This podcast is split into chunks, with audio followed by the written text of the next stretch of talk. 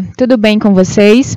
Eu me chamo Raquel Guedelha, eu sou psicóloga da SEDUC e trabalho na, no clima escolar, o setor de clima escolar que fica na UGI. E hoje a gente dá uma, início a uma série de podcasts com dicas para vocês, estudantes que prestarão o Enem esse ano. E hoje o tema escolhido para o nosso primeiro podcast é sobre procrastinação. Vocês já ouviram falar sobre procrastinação? Procrastinação, o que é, psicóloga? Explica aí pra gente. Procrastinação diz respeito ao atraso de tarefas e decisões comumente associada a um sofrimento psicológico significativo.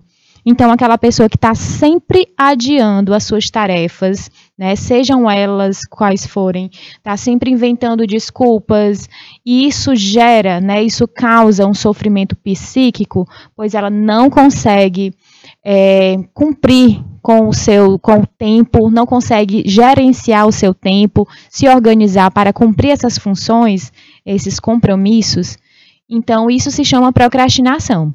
E geralmente, né, é, está associada a um tipo de sofrimento, né, que gera ansiedade quando aquele procrastinador não consegue cumprir aquilo que ele é, deveria entregar ou fazer ou realizar enfim.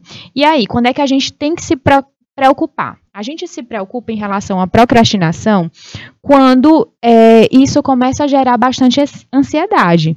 Porque não é normal a gente procrastinar uma vez ou outra, né? Deixar para fazer algo depois, depois eu faço.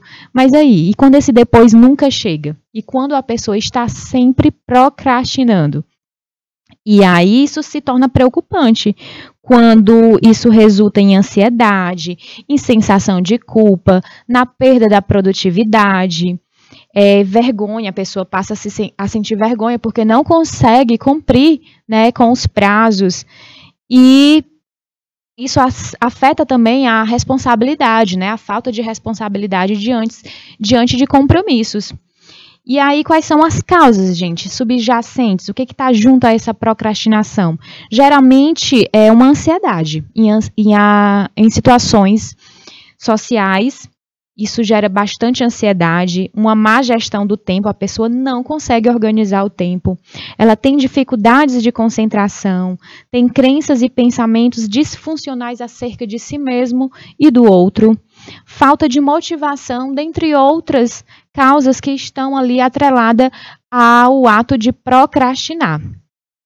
E aí, como é que a gente combate a procrastinação?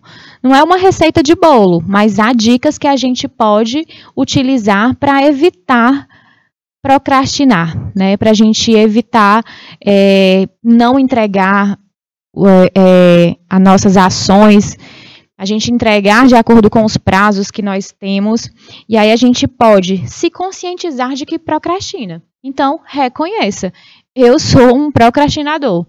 Eu estou sempre adiando as minhas tarefas, estou sempre dizendo que amanhã eu estudo, amanhã eu vou estudar, depois eu faço aquele resumo, depois eu entrego esse trabalho, mas esse dia nunca chega. Então reconheça que você está procrastinando. E depois, né, a partir desse reconhecimento, você estabelece objetivos que sejam claros e realistas no tempo que você dispõe. Porque não adianta eu dizer que vou ler uma apostila inteira de 100 páginas em um dia né? Eu, a gente tem que ser realista com o tempo que a gente dispõe. E aí a gente tem que identificar quais são as estratégias de evitamento que a gente utiliza. Então, quando você diz, ah, eu não consigo estudar esse conteúdo, mas você pediu ajuda, às vezes você não consegue, mas o seu colega consegue, o seu professor pode lhe ajudar. Então, antes de desistir por achar que não consegue, peça ajuda. Ah, eu não vou fazer esse trabalho porque não dá tempo. Eu não vou estudar esse conteúdo porque não dá tempo mais estudar. Mas você pelo menos tentou? Então, fique desafiando esses motivos que você vai criando na sua mente. Tenha uma agenda. É importante a gente ter uma agenda, um planner, para que a gente possa ir anotando aquelas tarefas que nós é, estamos buscando realizar no dia a dia.